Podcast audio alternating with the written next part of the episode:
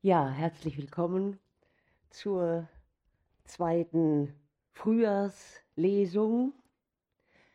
Annette von Droste-Hülshoff, die Judenbuche, ein Sittengemälde aus dem gebirgigten Westfalen. Wir erinnern uns. Friedrich Mergel, geboren 1738, wächst auf in dem westfälischen Dorfe B, das inmitten tiefer und stolzer Waldeinsamkeit liegt.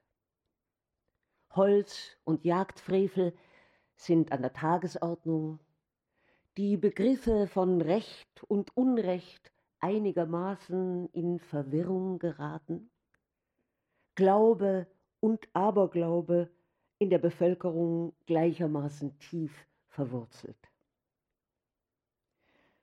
Friedrich, der verträumte Hirtenjunge, ist neun Jahre alt, als in einer stürmischen Winternacht der Leichnam des Vaters ins Haus getragen wird. Man hat ihn tot im Wald aufgefunden und da in diesen Gegenden den Verunglückten die Ruhe im Grabe abgesprochen wird, ist der alte Mergel zum Gespenst des Brederholzes geworden. Zum Leidwesen seiner Mutter Margret gerät Friedrich in der Folgezeit immer mehr unter den Einfluss ihres zwielichtigen Bruders Simon Semmler, der aus dem scheuen Knaben einen rechten Kerl machen will. Der gleichaltrige Junge Johannes Niemand, der dem Onkel als Schweinehirt dient, wird bald zu Friedrichs engstem Vertrauten.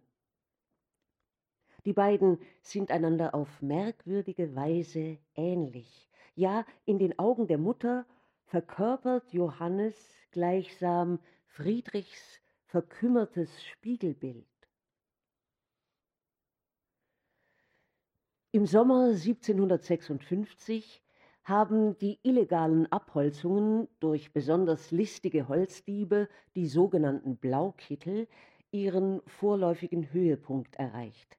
Friedrich ist inzwischen 18 Jahre alt und wird Zeuge eines Vorfalls, in dessen Folge Oberförster Brandis im Masterholze erschlagen wird. Friedrich hatte in der näheren Umgebung seiner Mutter Kühe gehütet und ist nachweislich einer der letzten, der den Oberförster lebend gesehen hat. Es kommt zum Verhör. Die gerichtliche Untersuchung hatte ihren Anfang genommen. Die Tat lag klar am Tage. Über den Täter aber waren die Anzeichen so schwach, dass, obschon alle Umstände die Blaukittel dringend verdächtigten, man doch nicht mehr als Mutmaßungen wagen konnte. Die Abwesenheit des Gutsherrn hatte den Gerichtsschreiber genötigt, auf eigene Hand die Sache einzuleiten. Er saß am Tische, die Stube war gedrängt voll von Bauern, teils Neugierigen, teils solchen, von denen man in Ermangelung eigentlicher Zeugen einigen Aufschluss zu erhalten hoffte. Hirten, die in derselben Nacht gehütet, Knechte, die den Acker in der Nähe bestellt, alle standen stramm und fest, die Hände in den Taschen, gleichsam als stillschweigende Erklärung, dass sie nicht einzuschreiten gesonnen seien. Friedrich ward hereingerufen. Er trat ein mit einem Wesen, das sich durchaus nicht von seinem gewöhnlichen unterschied, weder gespannt noch keck. Das Verhör währte ziemlich lange, und die Fragen waren mitunter ziemlich schlau gestellt. Er beantwortete sie jedoch alle offen und bestimmt und erzählte den Vorgang zwischen ihm und dem Oberförster ziemlich der Wahrheit gemäß, bis auf das Ende, das er geratener fand, für sich zu behalten. Sein Alibi zur Zeit des Mordes war leicht erwiesen. Der Förster lag am Ausgange des Masterholzes über dreiviertel Stunden Weges von der Schlucht, in der er Friedrich um vier Uhr angeredet und aus der dieser seine Herde schon zehn Minuten später ins Dorf getrieben. Jedermann hatte dies gesehen. Alle anwesenden Bauern beeiferten sich, es zu bezeugen. Mit diesem hatte er geredet, jenem zugenickt. Der Gerichtsschreiber saß unmutig und verlegen da. Plötzlich fuhr er mit der Hand hinter sich und brachte etwas Blinkendes vor Friedrichs Auge. Wem gehört dies? Friedrich sprang drei Schritt zurück. Herr Jesus, ich dachte, ihr wolltet mir den Schädel einschlagen. Seine Augen waren rasch über das tödliche Werkzeug gefahren und schienen momentan auf einem ausgebrochenen Splitter am Stiele zu haften. Ich weiß es nicht, sagte er fest. Es war die Axt, die man in dem Schädel des Oberförsters eingeklammert gefunden hatte. Sieh sie genau an, fuhr der Gerichtsschreiber fort. Friedrich fasste sie mit der Hand, besah sie oben, unten, wandte sie um. Es ist eine Axt wie andere, sagte er dann und legte sie gleichgültig auf den Tisch. Ein Blutfleck ward sichtbar. Er schien zu schaudern, aber er wiederholte noch einmal sehr bestimmt Ich kenne sie nicht. Der Gerichtsschreiber seufzte vor Unmut. Er selber wusste um nichts mehr und hatte nur einen Versuch zu möglicher Entdeckung durch Überraschung machen wollen. Es blieb nichts übrig, als das Verhör zu schließen. denjenigen, die vielleicht auf den Ausgang dieser Begebenheit gespannt sind, muss ich sagen, dass diese Geschichte nie aufgeklärt wurde, obwohl noch viel dafür geschah und diesem Verhöre mehrere folgten. Den Blaukitteln schien durch das Aufsehen, das der Vorgang gemacht und die darauf folgenden geschärften Maßregeln der Mut genommen. Sie waren von nun an wie verschwunden und Obgleich späterhin noch mancher Holzfrevler erwischt wurde, fand man doch nie Anlass, ihn der berüchtigten Bande zuzuschreiben.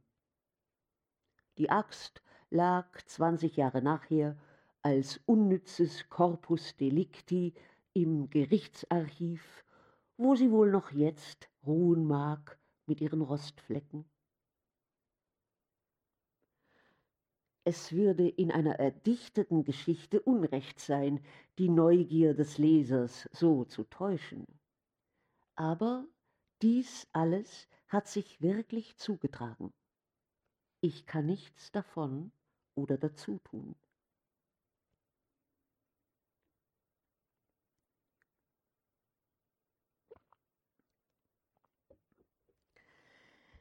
Am nächsten Sonntage stand Friedrich sehr früh auf, um zur Beichte zu gehen. Es war Maria Himmelfahrt und die Pfarrgeistlichen schon vor Tagesanbruch im Beichtstuhle. Nachdem er sich im Finstern angekleidet, verließ er so geräuschlos wie möglich den engen Verschlag, der ihm in Simons Hause eingeräumt war. In der Küche musste sein Gebetbuch auf dem Sims liegen, und er hoffte, es mit Hilfe des schwachen Mondlichts zu finden. Es war nicht da. Er warf die Augen suchend umher und fuhr zusammen. In der Kammertür stand Simon, fast unbekleidet. Seine dürre Gestalt, sein ungekämmtes, wirres Haar und die vom Mondschein verursachte Blässe des Gesichts gaben ihm ein schauerlich verändertes Ansehen. Sollte er Nachtwandeln, dachte Friedrich und verhielt sich ganz still. Friedrich, wohin? flüsterte der Alte. Um, seid ihr's, ich will beichten gehen. Das dachte ich mir. Geh in Gottes Namen, aber beichte wie ein guter Christ. Das will ich, sagte Friedrich. Denk an die zehn Gebote. Du sollst kein Zeugnis ablegen gegen deinen Nächsten. Kein falsches. Nein, gar keines. Du bist schlecht unterrichtet.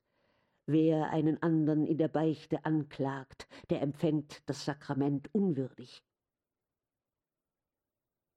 Beide schwiegen. Um, wie kommt ihr darauf? sagte Friedrich dann. Euer Gewissen ist nicht rein. Ihr habt mich belogen. Ich? So? Wo ist eure Axt? Meine Axt?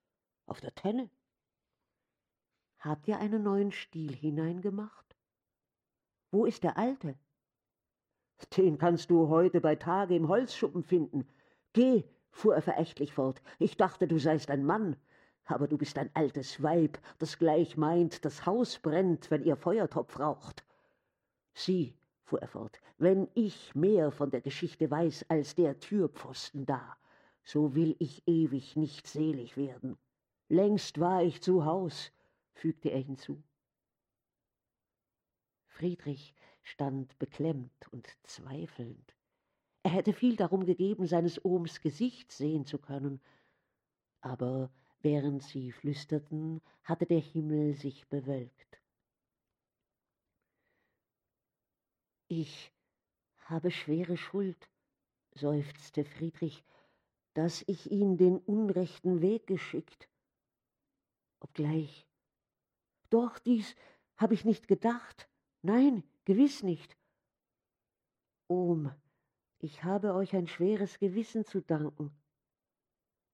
So geh, Beicht, flüsterte Simon mit bebender Stimme, verunehre das Sakrament durch Angeberei und setze armen Leuten einen Spion auf den Hals, der schon Wege finden wird, ihnen das Stückchen Brot aus den Zähnen zu reißen, wenn er gleich nicht reden darf.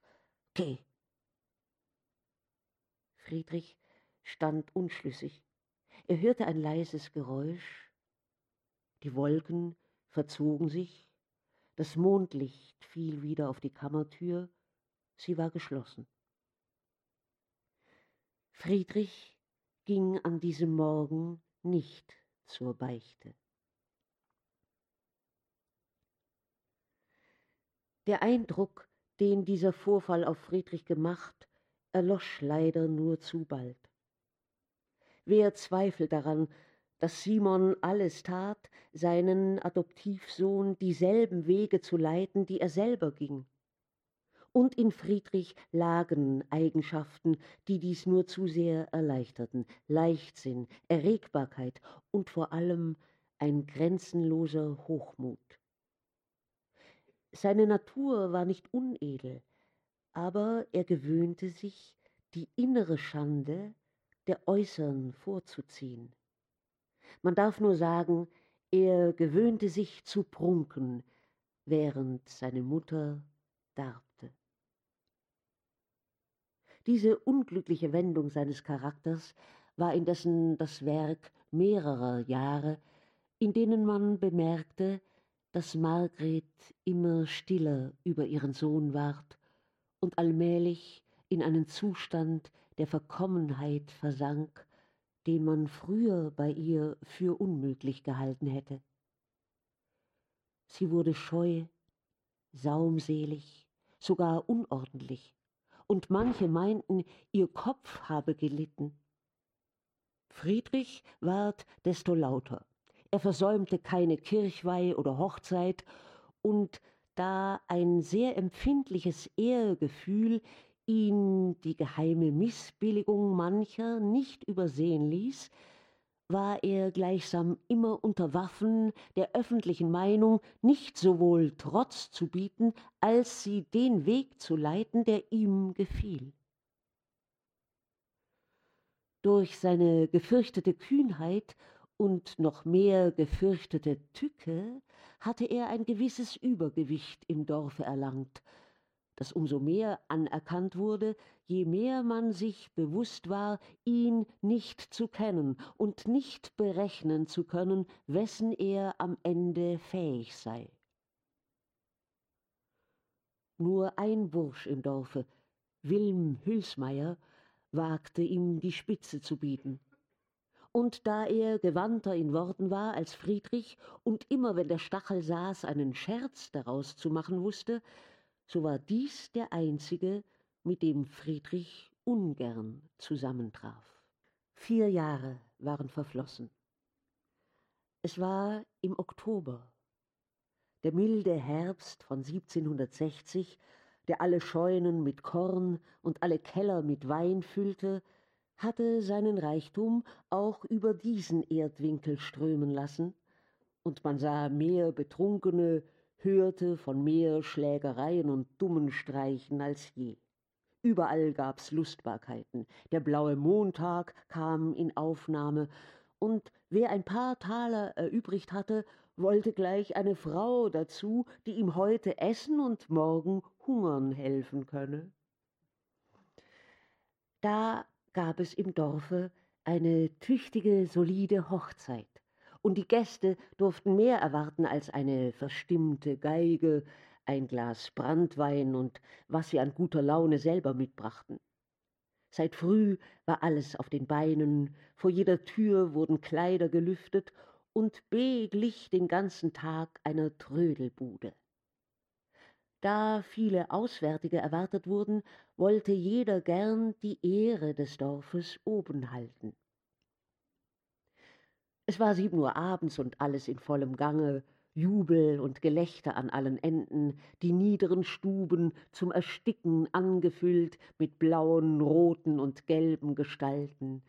Auf der Tenne ward getanzt, das heißt, wer zwei Fuß Raum erobert hatte, drehte sich darauf immer rundum und suchte durch Jauchzen zu ersetzen, was an Bewegung fehlte. Das Orchester war glänzend, die erste Geige als anerkannte Künstlerin prädominierend, die zweite und eine große Bassviole mit drei Saiten von Dilettanten ad libitum gestrichen. Brandwein und Kaffee in Überfluss, alle Gäste von Schweiß triefend, kurz, es war ein köstliches Fest. Friedrich stolzierte umher wie ein Hahn im neuen himmelblauen Rock und machte sein Recht als erster Elegant geltend. Als auch die Gutsherrschaft anlangte, saß er gerade hinter der Baßgeige und strich die tiefste Saite mit großer Kraft und vielem Anstand. Johannes, rief er gebieterisch, und heran trat sein Schützling von dem Tanzplatze, wo er auch seine ungelenken Beine zu schlenkern und einst zu jauchzen versucht hatte. Friedrich reichte ihm den Bogen, gab durch eine stolze Kopfbewegung seinen Willen zu erkennen und trat zu den Tanzenden. Nun lustig, Musikanten, den Papen von Istrup! Der beliebte Tanz ward gespielt und Friedrich machte Sätze vor den Augen seiner Herrschaft, dass die Kühe an der Tenne die Hörner zurückzogen und Kettengeklirr und Gebrumm an ihren Ständern herlief. Fußhoch über die andern tauchte sein blonder Kopf auf und nieder wie ein Hecht, der sich im Wasser überschlägt. An allen Enden schrien Mädchen auf, denen er zum Zeichen der Huldigung mit einer raschen Kopfbewegung sein langes Flachshaar ins Gesicht schleuderte. Jetzt ist es gut, sagte er endlich und trat schweißtriefend an den Kredenztisch. Die gnädigen Herrschaften sollen leben und alle die hochadeligen Prinzen und Prinzessinnen, und wer's nicht mittrinkt, den will ich an die Ohren schlagen, dass er die Engel singen hört. Ein lautes Vivat beantwortete den galanten Toast. Friedrich machte seinen Bückling. Nichts für ungut, gnädige Herrschaften, wir sind nur ungelehrte Bauersleute. In diesem Augenblick erhob sich ein Getümmel am Ende der Tenne, Geschrei, Schelten, Gelächter, alles durcheinander.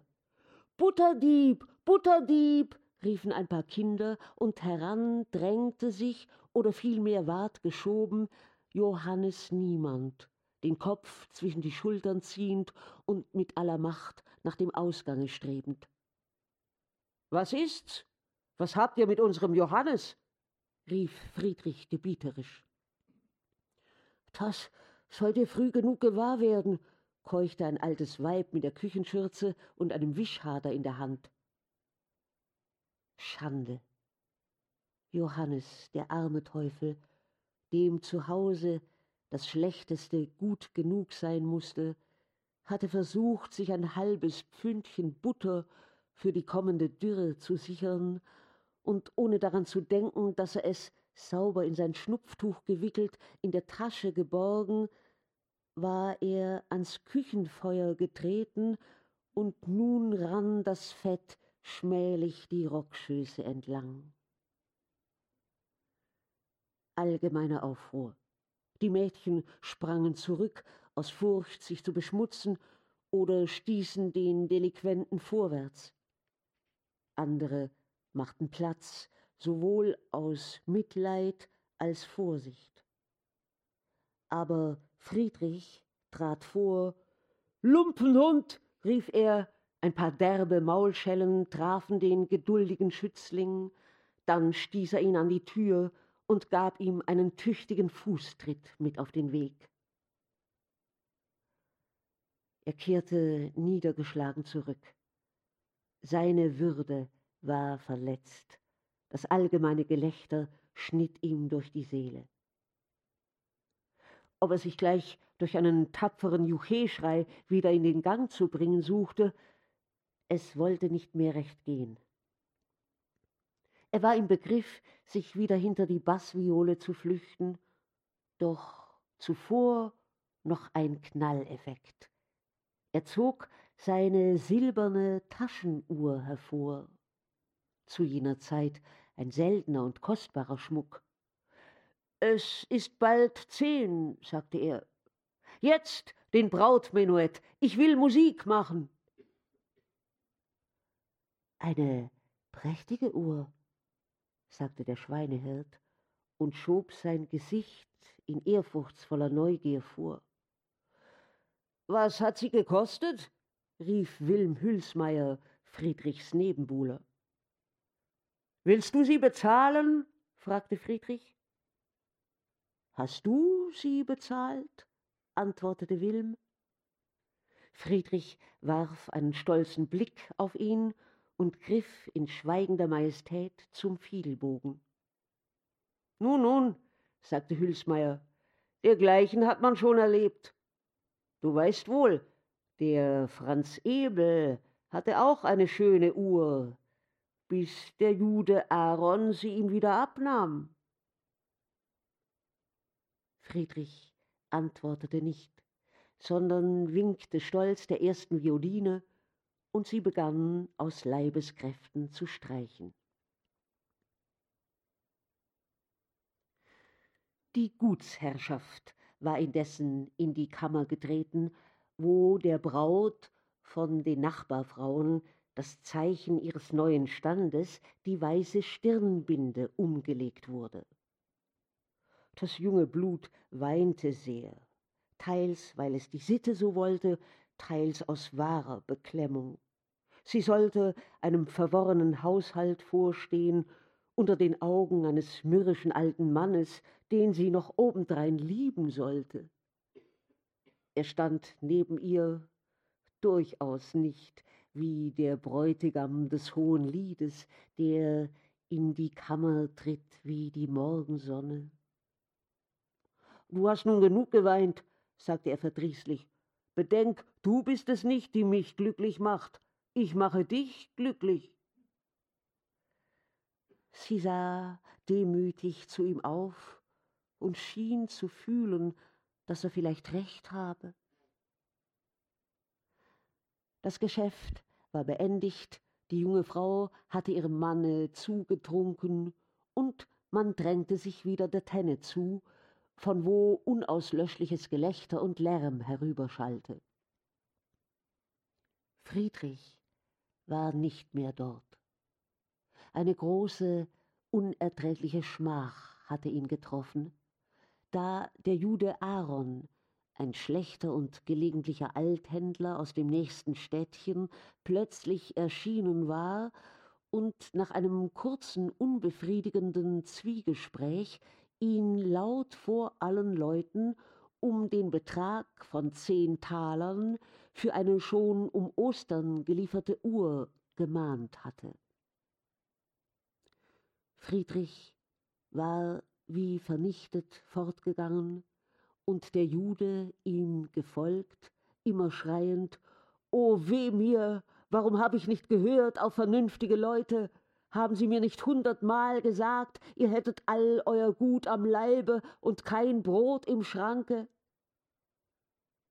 Die Tenne tobte von Gelächter. Manche hatten sich auf den Hof nachgedrängt. Packt den Juden, riefen einige, andere waren ernst geworden.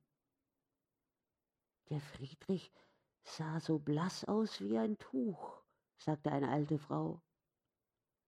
Und die Menge teilte sich, wie der Wagen des Gutsherrn in den Hof lenkte. Herr von S. war auf dem Heimwege verstimmt.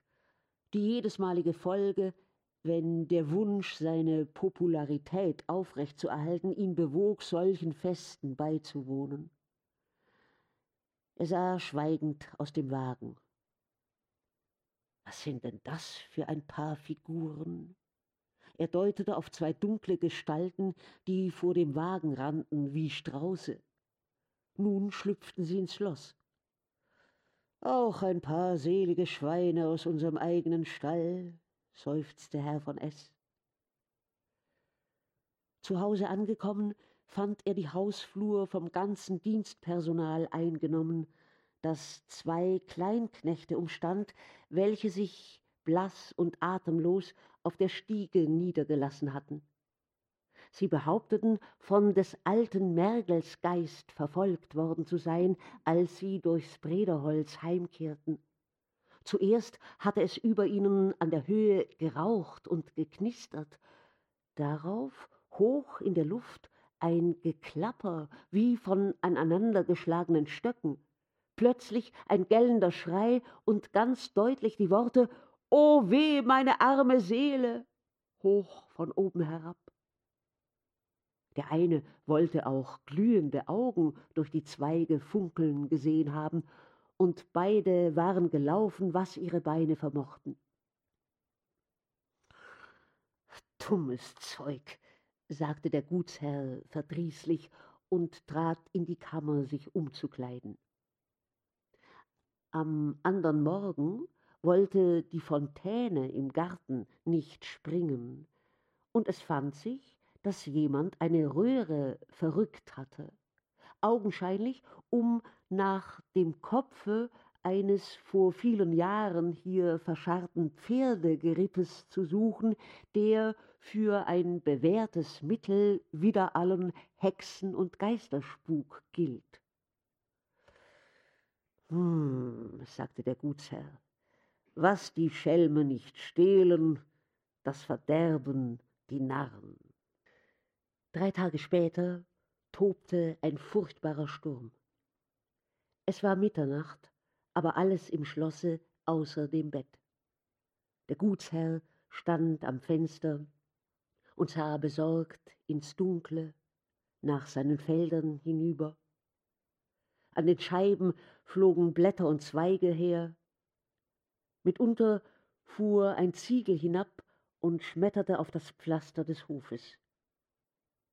Furchtbares Wetter, sagte Herr von S. Seine Frau sah ängstlich aus. Ist das Feuer auch gewiss gut verwahrt? sagte sie. Gretchen, sieh noch einmal nach. Gieß es lieber ganz aus. Kommt, wir wollen das Evangelium Johannes beten. Alles kniete nieder und die Hausfrau begann, Am Anfang war das Wort, und das Wort war bei Gott, und Gott war das Wort. Ein furchtbarer Donnerschlag, alle fuhren zusammen, dann furchtbares Geschrei und Getümmel die Treppe heran. Um Gottes Willen, brennt es, rief Frau von S. und sank mit dem Gesicht auf den Stuhl.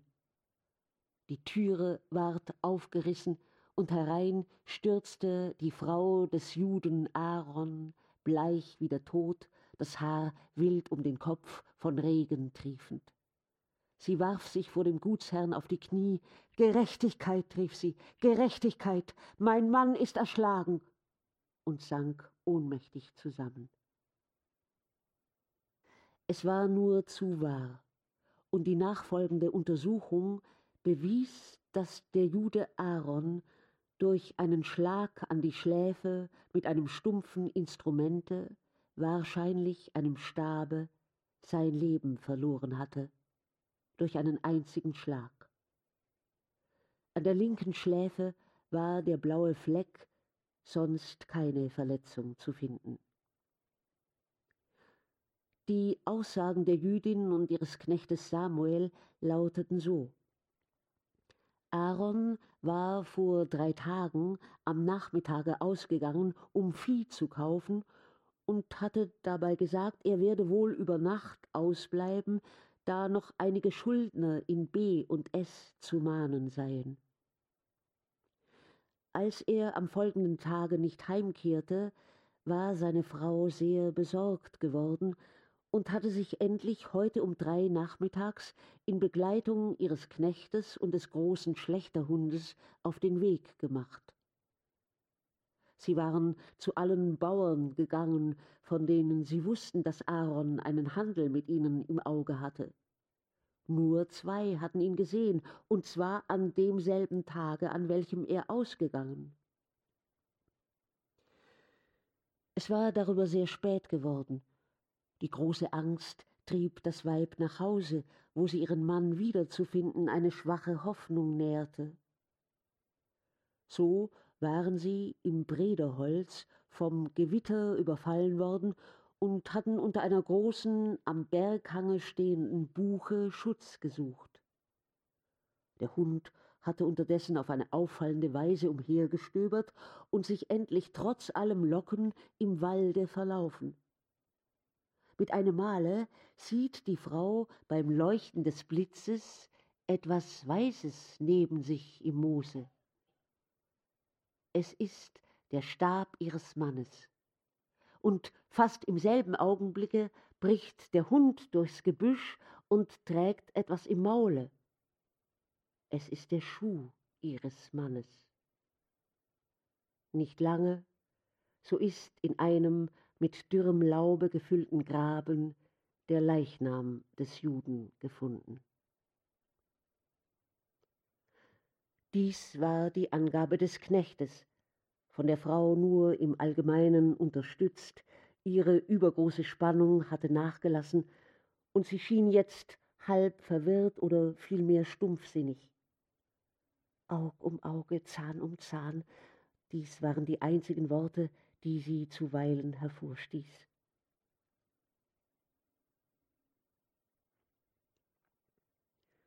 In derselben Nacht noch wurden die Schützen aufgeboten, um Friedrich zu verhaften.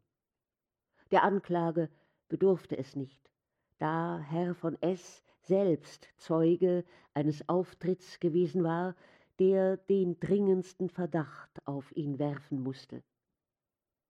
Zudem die Gespenstergeschichte von jenem Abende, das Aneinanderschlagen der Stäbe im Brederholz, der Schrei aus der Höhe?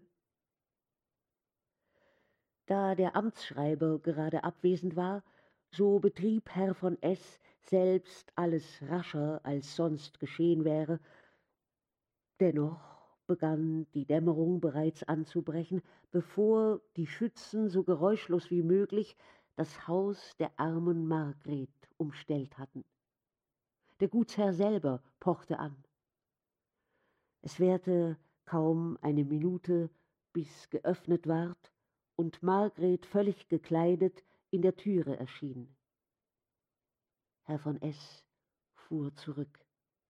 Er hätte sie fast nicht erkannt, so blass und steinern sah sie aus. Wo ist Friedrich? fragte er mit unsicherer Stimme.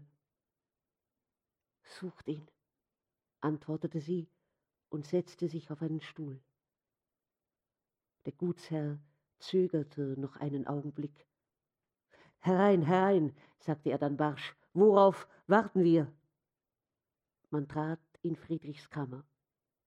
Er war nicht da, aber das Bett noch warm. Man stieg auf den Söller, in den Keller, stieß ins Stroh, schaute hinter jedes Fass, sogar in den Backofen. Er war nicht da. Einige gingen in den Garten, sahen hinter den Zaun und in die Apfelbäume hinauf.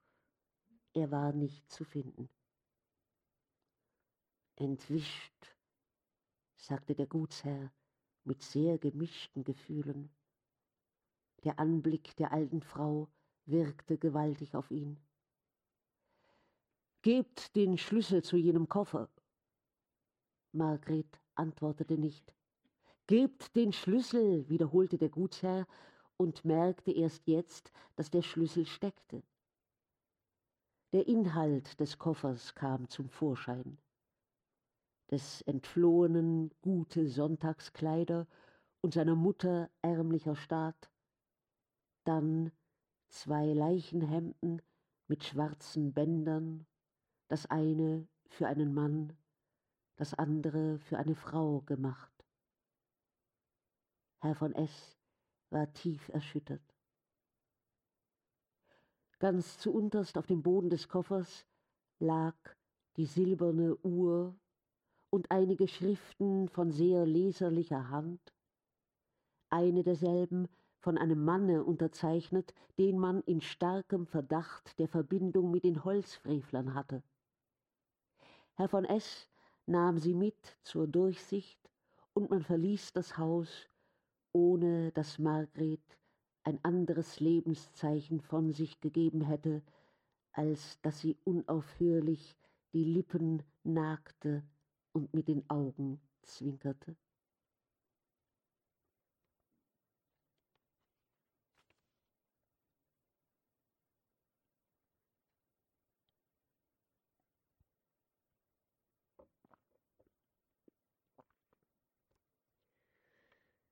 Die gerichtliche Leichenschau war vorzunehmen.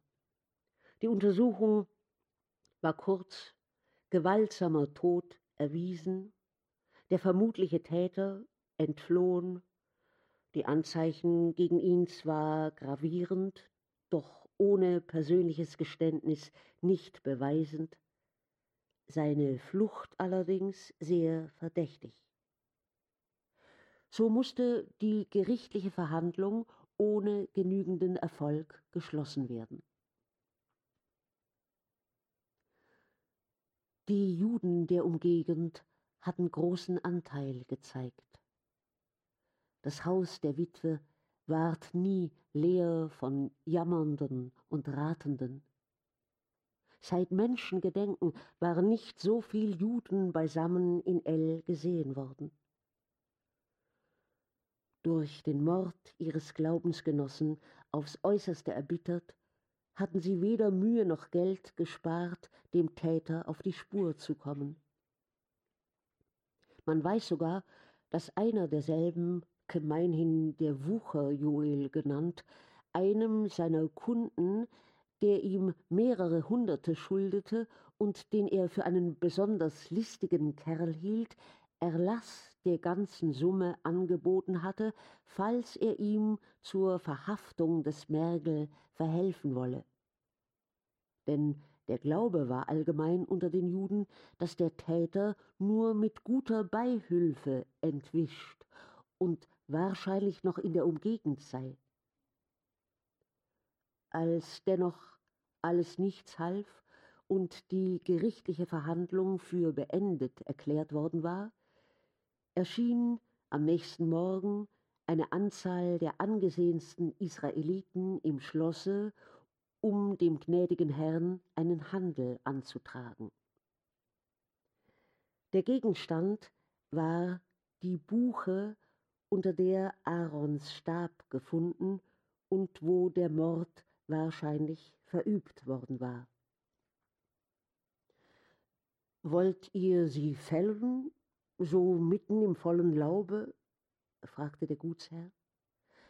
Nein, Ihro Gnaden, sie muss stehen bleiben, im Winter und Sommer, solange ein Span daran ist. Aber wenn ich nun den Wald hauen lasse, so schadet es dem jungen Aufschlag. Wollen wir sie doch nicht um gewöhnlichen Preis? Sie boten zweihundert Taler. Der Handel ward geschlossen und allen Förstern streng eingeschärft, die Judenbuche auf keine Weise zu schädigen. Darauf sah man an einem Abende wohl gegen sechzig Juden ihren Rabbiner an der Spitze in das Brederholz ziehen, alle schweigend und mit gesenkten Augen. Sie blieben über eine Stunde im Walde und kehrten dann ebenso ernst und feierlich zurück durch das Dorf B bis in das Zellerfeld, wo sie sich zerstreuten und jeder seines Weges ging. Am nächsten Morgen stand an der Buche mit dem Beil eingehauen im Ta'abor b'makom chaseh yepaga bach kaaser ata asiet li.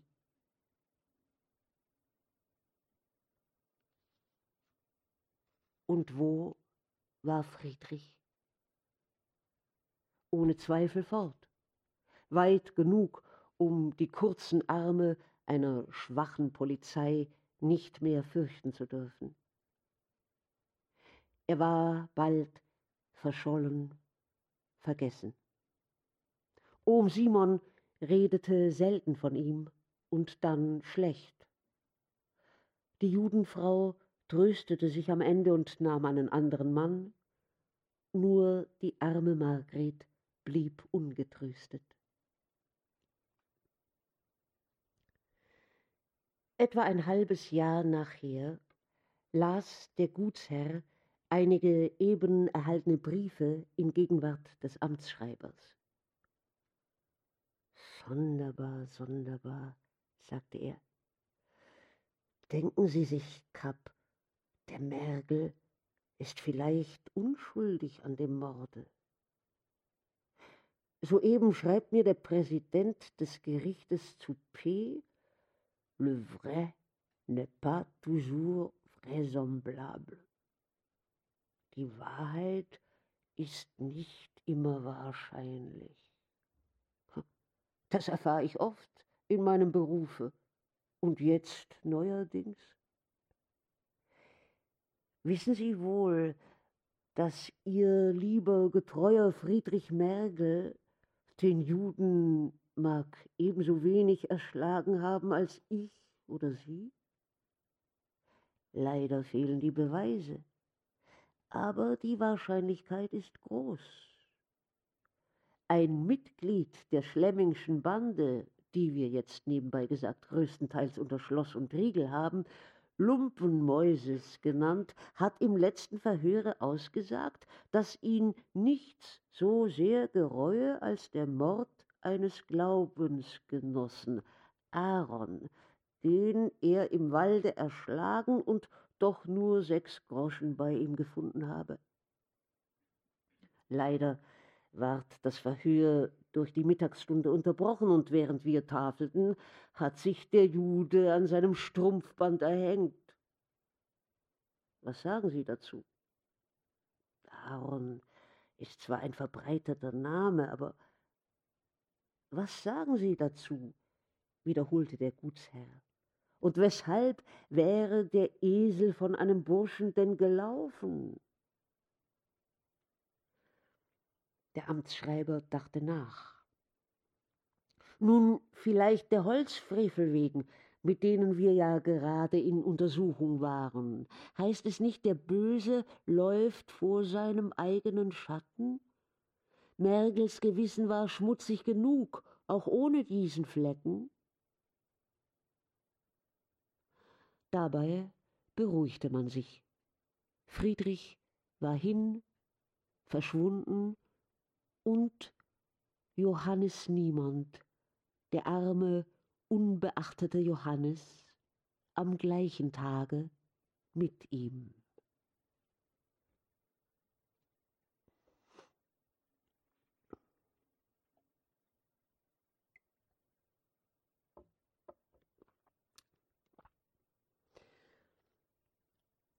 Eine schöne lange Zeit war verflossen. 28 Jahre. Fast die Hälfte eines Menschenlebens. Der Gutsherr war sehr alt und grau geworden, sein gutmütiger Gehülfe Kapp längst begraben. Menschen, Tiere und Pflanzen waren entstanden, gereift, vergangen. Nur Schloss B sah immer gleich grau und vornehm auf die Hütten herab, die wie alte hektische Leute immer fallen zu wollen schienen und immer standen. Es war am Vorabende des Weihnachtsfestes, den 24. Dezember 1788. Tiefer Schnee lag in den Hohlwegen wohl an zwölf Fuß hoch, und eine durchdringende Frostluft machte die Fensterscheiben in der geheizten Stube gefrieren.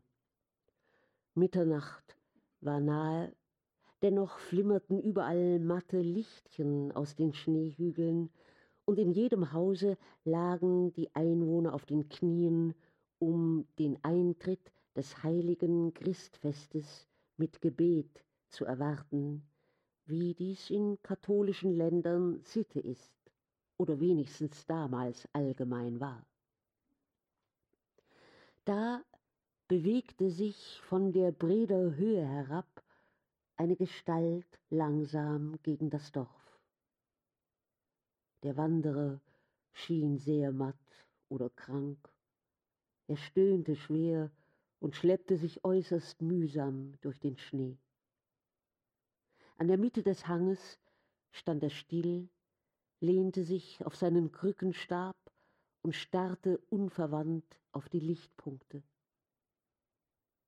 Es war so still überall, so tot und kalt. Man musste an Irrlichter auf Kirchhöfen denken. Nun schlug es zwölf im Turm. Der letzte Schlag verdröhnte langsam, und im nächsten Hause erhob sich ein leiser Gesang, der von Hause zu Hause schwellend sich über das ganze Dorf zog. Ein Kindelein so löbelig ist uns geboren heute, von einer Jungfrau säuberlich, das freuen sich alle Leute. Und wär das Kindelein nicht geboren, so wären wir alle zusammen verloren. Das Heil ist unser aller. O du mein liebster Jesu Christ, der du als Mensch geboren bist, erlös uns von der Hölle. Der Mann am Hange war in die Knie gesunken und versuchte mit zitternder Stimme einzufallen. Es ward nur ein lautes Schluchzen daraus, und schwere heiße Tropfen fielen in den Schnee. Die zweite Strophe begann. Er betete leise mit, dann die dritte und vierte. Das Lied war geendigt und die Lichter in den Häusern begannen sich zu bewegen. Da richtete der Mann sich mühselig auf und schlich langsam hinab in das Dorf. An mehreren Häusern keuchte er vorüber, dann stand er vor einem still und pochte leise an. Was ist denn das? sagte drinnen eine Frauenstimme. Die Tür klappert und der Wind geht doch nicht. Er pochte stärker. Um Gottes Willen, lasst einen halberfrorenen Menschen ein, der aus der türkischen Sklaverei kommt. Geflüster in der Küche. Geht ins Wirtshaus, antwortete eine andere Stimme, das fünfte Haus von hier. Um Gottes Barmherzigkeit willen, lasst mich ein, ich habe kein Geld. Nach einigem Zögern ward die Tür geöffnet und ein Mann leuchtete mit der Lampe hinaus. Kommt nur herein, sagte er dann. Ihr werdet uns den Hals nicht abschneiden. In der Küche befanden sich außer dem Manne eine Frau in den mittleren Jahren, eine alte Mutter und fünf Kinder. Alle drängten sich um den Eintretenden her und musterten ihn mit scheuer Neugier. Eine armselige Figur, mit schiefem Halse, gekrümmtem Rücken, die ganze Gestalt gebrochen und kraftlos. Langes schneeweißes Haar hing um sein Gesicht, das den verzogenen Ausdruck langen Leidens trug. Die Frau ging schweigend an den Herd und legte frisches Reisig zu. Ein Bett können wir euch nicht geben, sagte sie, aber ich will hier eine gute Streu machen. Ihr müsst euch schon so behelfen. Gott's Lohn, versetzte der Fremde, ich bin's wohl schlechter gewohnt. Der Heimgekehrte ward als Johannes Niemand erkannt. Und er selbst bestätigte, dass er derselbe sei, der einst mit Friedrich Mergel entflohen. Das Dorf war am folgenden Tage voll von den Abenteuern des so lange Verschollenen. Jeder wollte den Mann aus der Türkei sehen, und man wunderte sich beinahe, dass er noch aussehe wie andere Menschen. Das junge Volk hatte zwar keine Erinnerungen von ihm, aber die Alten fanden seine Züge noch ganz wohl heraus, so erbärmlich entstellt er auch war.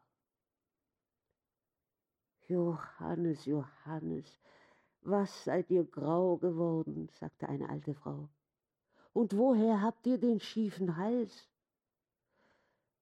Vom Holz und Wasser tragen in der Sklaverei, versetzte er. Und was ist aus Mergel geworden? Ihr seid doch zusammen fortgelaufen. Ja, freilich wohl, aber ich weiß nicht, wo er ist. Wir sind voneinander gekommen. Wenn ihr an ihn denkt, betet für ihn, fügte er hinzu. Er wird es wohl nötig haben. Man fragte ihn, warum Friedrich sich denn aus dem Staube gemacht, da er den Juden doch nicht erschlagen. Nicht? sagte Johannes und horchte gespannt auf, als man ihm erzählte, was der Gutsherr geflissentlich verbreitet hatte, um den Fleck von Mergels Namen zu löschen. Also ganz umsonst, sagte er nachdenkend, ganz umsonst so viel ausgestanden? Er seufzte tief und fragte nun seinerseits nach manchem. Simon war lange tot, aber zuvor noch ganz verarmt durch Prozesse und böse Schuldner, die er nicht gerichtlich belangen durfte, weil es, wie man sagte, zwischen ihnen keine reine Sache war. Er hatte zuletzt Bettelbrot gegessen und war in einem fremden Schuppen auf dem Stroh gestorben. Margret hatte länger gelebt, aber in völliger Geistesstumpfheit. Die Leute im Dorf waren es bald müde geworden, ihr beizustehen, dass sie alles verkommen ließ, was man ihr gab.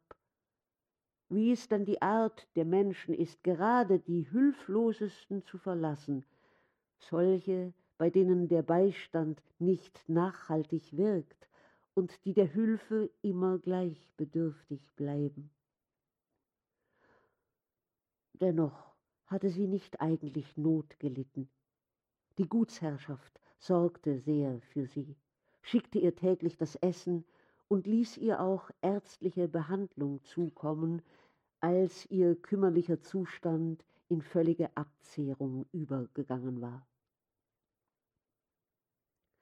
In ihrem Hause wohnte jetzt der Sohn des ehemaligen Schweinehirten, der an jenem unglücklichen Abende Friedrichs Uhr so sehr bewundert hatte. Alles hin, alles tot, seufzte Johannes. Am Abend, als es dunkel geworden war und der Mond schien, sah man ihn im Schnee auf dem Kirchhofe umherhumpeln. Er betete bei keinem Grabe, ging auch an keins dicht heran, aber auf einige schien er aus der Ferne zu starren. So fand ihn der Förster Brandis, der Sohn des Erschlagenen, den die Gutsherrschaft abgeschickt hatte, ihn ins Schloss zu holen. Beim Eintritt in das Wohnzimmer sah er scheu umher, wie vom Lichte geblendet, und dann auf den Baron, der sehr zusammengefallen in seinem Lehnstuhl saß, aber noch immer mit den hellen Augen und dem roten Käppchen auf dem Kopfe wie vor achtundzwanzig Jahren.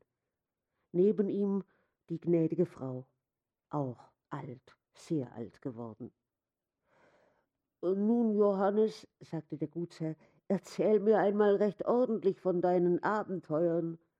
Aber er musterte ihn durch die Brille. Du bist ja erbärmlich mitgenommen in der Türkei. Johannes begann, wie Mergel ihn nachts von der Herde abgerufen und gesagt, er müsse mit ihm fort. Aber warum lief der dumme Junge denn? Du weißt doch, dass er unschuldig war. Johannes sah vor sich nieder. Ich weiß nicht recht, mich dünkt, es war wegen Holzgeschichten. Simon hatte so allerlei Geschäfte. Mir sagte man nichts davon, aber ich glaube nicht, dass alles war, wie es sein sollte. Ja, was hat denn Friedrich dir gesagt? Nichts, als dass wir laufen müssten. Sie wären hinter uns her. Johannes erzählte nun, wie sie sich als wandernder Handwerksbursche durchgebettelt bis Freiburg im Breisgau. Ich hatte meinen Brotsack bei mir, sagte er, und Friedrich ein Bündelchen, so glaubte man uns. In Freiburg hatten sie sich von den Österreichern anwerben lassen. Ihn hatte man nicht gewollt, aber Friedrich bestand darauf. So kam er unter den Train. Den Winter über blieben wir in Freiburg, fuhr er fort, und es ging uns ziemlich gut, mir auch, weil Friedrich mich oft erinnerte und mir half, wenn ich etwas verkehrt machte. Im Frühling mussten wir marschieren nach Ungarn, und im Herbst ging der Krieg mit den Türken los. Ich kann nicht viel davon nachsagen, denn ich wurde gleich in der ersten Affäre gefangen und bin seitdem 26 Jahre in der türkischen Sklaverei gewesen. Gott im Himmel, das ist doch schrecklich, sagte Frau von S. Das Schlimmste war, dass meine Kräfte unter der harten Arbeit vergingen. Ich ward auch älter und sollte noch immer tun wie vor Jahren. Er schwieg eine Weile. Ja, sagte er dann, es ging über Menschenkräfte und Menschengeduld. Ich hielt es auch nicht aus. Von da kam ich auf ein holländisches Schiff. Ja, wie kamst du denn dahin? fragte der Gutsherr. Sie fischten mich auf aus dem Bosporus, versetzte Johannes. Der Baron sah ihn befremdet an und hob den Finger warnend auf. Aber Johannes erzählte weiter. Auf dem Schiffe war es ihm nicht viel besser gegangen. Der Skorbut riss ein. Wer nicht ganz elend war, musste über Macht arbeiten. Endlich, schloss er, als wir nach Holland kamen, nach Amsterdam, ließ man mich frei, weil ich unbrauchbar war. Und der Kaufmann, dem das Schiff gehörte, hatte auch Mitleiden mit mir und wollte mich zu seinem Pförtner machen, aber er schüttelte den Kopf. Ich bettelte mich lieber durch bis hierher. Das war dumm genug, sagte der Gutsherr. Johannes seufzte tief. O Herr, ich habe mein Leben zwischen Türken und Ketzern zubringen müssen. Soll ich nicht wenigstens auf einem katholischen Kirchhofe liegen?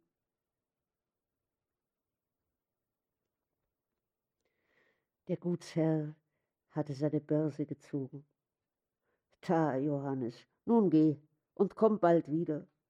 Du musst mir das alles noch ausführlicher erzählen. Heute ging's etwas konfus durcheinander. Du bist wohl noch sehr müde. Sehr müde, versetzte Johannes. Und, er deutete auf seine Stirn, meine Gedanken sind zuweilen so kurios, ich kann nicht recht sagen, wie es so ist. Ich weiß schon, sagte der Baron, von alter Zeit her. Jetzt geh. Hülsmeyers behalten dich wohl noch die Nacht über. Morgen komm wieder. Herr von S. hatte das innigste Mitleiden mit dem armen Schelm. Bis zum folgenden Tage war überlegt worden, wo man ihn einmieten könne. Essen sollte er täglich im Schlosse und für Kleidung fand sich auch Wohlrat. Herr, sagte Johannes, ich kann auch noch wohl etwas tun, ich kann hölzerne Löffel machen, und ihr könnt mich auch als Boten schicken. Herr von S. schüttelte mitleidig den Kopf. Das würde doch nicht sonderlich ausfallen. Oh doch, Herr, wenn ich erst im Gange bin, es geht nicht schnell, aber ich komme doch hin und es wird mir auch nicht sauer, wie man denken sollte. Nun, sagte der Baron zweifelnd, willst du's versuchen? Hier ist ein Brief nach P. Es hat keine sonderliche Eile. Am folgenden Tage bezog Johannes sein Kämmerchen bei einer Witwe im Dorfe. Er schnitzelte Löffel, aß auf dem Schlosse und machte Botengänge für den gnädigen Herrn. Im Ganzen ging's ihm leidlich. Die Herrschaft war sehr gütig, und Herr von S. unterhielt sich oft lange mit ihm über die Türkei, den österreichischen Dienst und die See. Der Johannes könnte viel erzählen, sagte er zu seiner Frau, wenn er nicht so grundeinfältig wäre. Mehr tiefsinnig als einfältig, versetzte sie. Ich fürchte immer, er schnappt noch über. Ei, bewahre, antwortete der Baron. Er war sein Leben lang ein Simpel. Simple Leute werden nie verrückt. Nach einiger Zeit blieb Johannes auf einem Bodengange über Gebühr lange aus. Die gute Frau von S. war sehr besorgt um ihn und wollte schon Leute aussenden, als man ihn die Treppe heraufstelzen hörte. Du bist lange ausgeblieben, Johannes, sagte sie. Ich dachte schon, du hättest dich im Brederholz verirrt. Ich bin durch den Föhrenwald gegangen. Das ist ja ein weiter Umweg. Warum gingst du nicht durchs Brederholz? Er sah trübe zu ihr auf. Die Leute sagten mir, der Wald sei gefällt und Jetzt seien so viele Kreuz- und Querwege darin, da fürchtete ich nicht wieder hinauszukommen. Ich werde alt und duselig, fügte er langsam hinzu. Sahst du wohl, sagte Frau von S. nachher zu ihrem Manne, wie wunderlich und quer er aus den Augen sah. Ich sage dir ernst, das nimmt noch ein schlimmes Ende. Indessen nahte der September heran. Die Felder waren leer, das Laub begann abzufallen, und mancher hektische fühlte die Schere an seinem Lebensfaden. Auch Johannes schien unter dem Einflusse des nahen Äquinoktiums zu leiden. Die ihn in diesen Tagen sahen, sagen, er habe auffallend verstört ausgesehen und unaufhörlich leise mit sich selber geredet, was er auch sonst mitunter tat, aber selten. Endlich kam er eines Abends nicht nach Hause. Man dachte, die Herrschaft habe ihn verschickt, am zweiten auch nicht. Am dritten Tage ward seine Hausfrau ängstlich. Sie ging ins Schloss und fragte nach. Gott bewahre, sagte der Gutsherr, ich weiß nichts von ihm, aber geschwind den Jäger gerufen und Förster Wilhelm. Wenn der armselige Krüppel, setzte er bewegt hinzu, auch nur in einen trockenen Graben gefallen ist, so kann er nicht wieder heraus.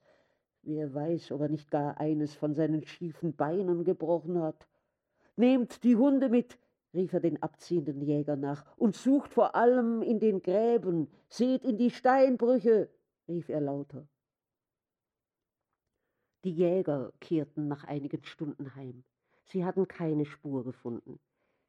Herr von S. war in großer Unruhe. Wenn ich mir denke, dass einer so liegen muss wie ein Stein und kann sich nicht helfen. Aber er kann noch leben. Drei Tage hält sein Mensch wohl ohne Nahrung aus. Er machte sich selbst auf den Weg.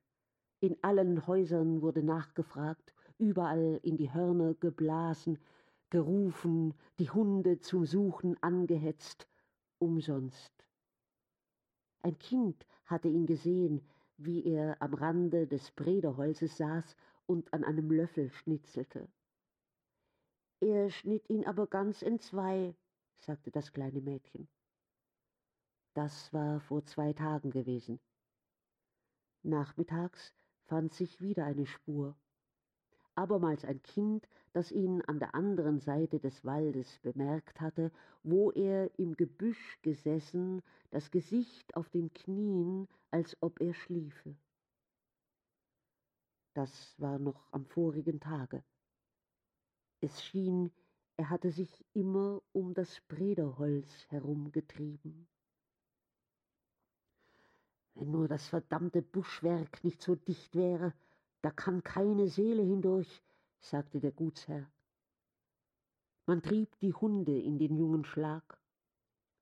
Man blies und hallote und kehrte endlich missvergnügt heim, als man sich überzeugt, dass die Tiere den ganzen Wald abgesucht hatten. Lasst nicht nach, lasst nicht nach, bat Frau von S., besser ein paar Schritte umsonst, als dass etwas versäumt wird. Der Baron war fast ebenso beängstigt wie sie. Seine Unruhe trieb ihn sogar nach Johannes Wohnung, obwohl er sicher war, ihn dort nicht zu finden. Er ließ sich die Kammer des Verschollenen aufschließen. Da stand sein Bett noch ungemacht, wie er es verlassen hatte. Dort hing sein guter Rock, den ihm die gnädige Frau aus dem alten Jagdkleide des, des, den ihm die gnädige Frau aus dem alten Jagdkleide des Herrn hatte machen lassen, auf dem Tische ein Napf, sechs neue hölzerne Löffel und eine Schachtel. Der Gutsherr öffnete sie. Fünf Groschen lagen darin, sauber in Papier gewickelt, und vier silberne Westenknöpfe. Der Gutsherr betrachtete sie aufmerksam. Ein Andenken von Mergel, murmelte er und trat hinaus, denn ihm ward ganz beengt in dem dumpfen, engen Kämmerchen. Die Nachsuchungen wurden fortgesetzt, bis man sich überzeugt hatte, Johannes sei nicht mehr in der Gegend, wenigstens nicht lebendig. So war er denn zum zweiten Mal verschwunden ob man ihn wiederfinden würde, vielleicht einmal nach Jahren seine Knochen in einem trockenen Graben. Ihn lebend wiederzusehen, dazu war wenig Hoffnung, und jedenfalls nach 28 Jahren gewiss nicht. Vierzehn Tage später kehrte der junge Brandis morgens von einer Besichtigung seines Reviers durch das Brederholz heim. Es war ein für die Jahreszeit ungewöhnlich heißer Tag. Die Luft zitterte, kein Vogel sang, nur die Raben krächzten langweilig aus den Ästen und hielten ihre offenen Schnäbel der Luft entgegen. Brandis war sehr ermüdet. Bald nahm er seine von der Sonne durchglühte Kappe ab, bald setzte er sie wieder auf. Es war alles gleich unerträglich, das Arbeiten durch den kniehohen Schlag sehr beschwerlich, ringsumher kein Baum außer der Judenbuche. Dahin strebte er denn auch aus allen Kräften und ließ sich todmatt auf das beschattete Moos darunter nieder. Die Kühle zog so angenehm durch seine Glieder, dass er die Augen schloss. Schändliche Pilze, murmelte er halb im Schlaf. Es gibt nämlich in jener Gegend eine Art sehr saftiger Pilze, die nur ein paar Tage stehen, dann einfallen und einen unerträglichen Geruch verbreiten. Brandis glaubte, solche unangenehmen Nachbarn zu spüren. Er wandte sich ein paar Mal hin und her, mochte aber doch nicht aufstehen. Sein Hund sprang unterdessen umher, kratzte am Stamm der Buche und bellte hinauf. Was hast du da, Bello? Eine Katze? murmelte Brandis. Er öffnete die Wimper halb, und die Judenschrift fiel ihm ins Auge, sehr ausgewachsen, aber doch noch ganz kenntlich. Er schloss die Augen wieder. Der Hund fuhr fort zu bellen und legte endlich seinem Herrn die kalte Schnauze ans Gesicht. Lass mich in Ruhe, was hast du denn? Hiebei sah Brandis, wie er so auf dem Rücken lag, in die Höhe, sprang dann mit einem Satze auf und wie besessen ins Gestrüpp hinein. Totenbleich kam er auf dem Schlosse an. In der Judenbuche hänge ein Mensch. Er habe die Beine gerade über seinem Gesichte hängen sehen. Und, und du hast ihn nicht abgeschnitten, Esel? rief der Baron.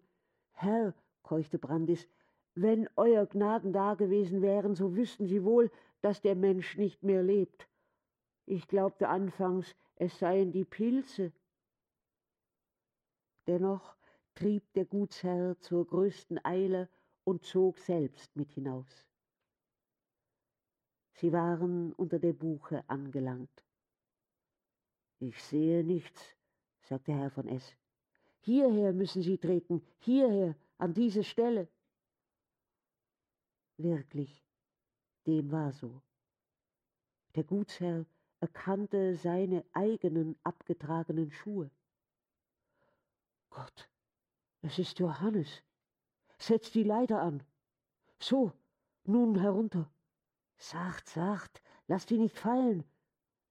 Lieber Himmel, die Würmer sind schon dran macht dennoch die Schlinge auf und die Halsbinde. Eine breite Narbe ward sichtbar. Der Gutsherr fuhr zurück. Mein Gott, sagte er. Er beugte sich wieder über die Leiche, betrachtete die Narbe mit großer Aufmerksamkeit und schwieg eine Weile in tiefer Erschütterung. Dann wandte er sich zu den Förstern. Es ist nicht recht, dass der Unschuldige für den Schuldigen leide.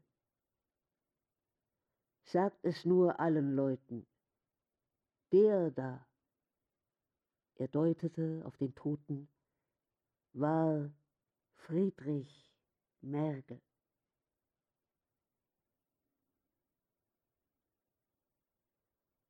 Die Leiche ward auf dem Schindanger verscharrt.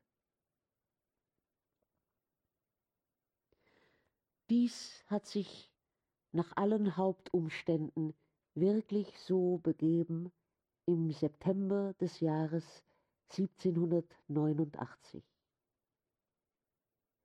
Die hebräische Schrift an dem Baume heißt wenn du dich diesem Orte nahest, so wird es dir ergehen, wie du mir getan hast.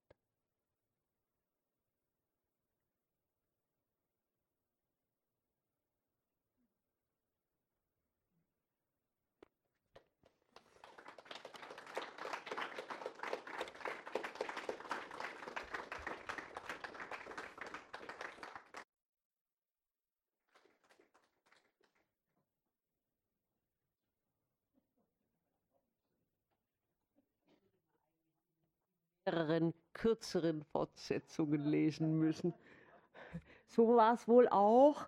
Ähm, die erste Ausgabe dieses Werks erschien im sogenannten Kottaschen Morgenblatt, das ja hier vom Verleger Kotta herausgegeben wurde.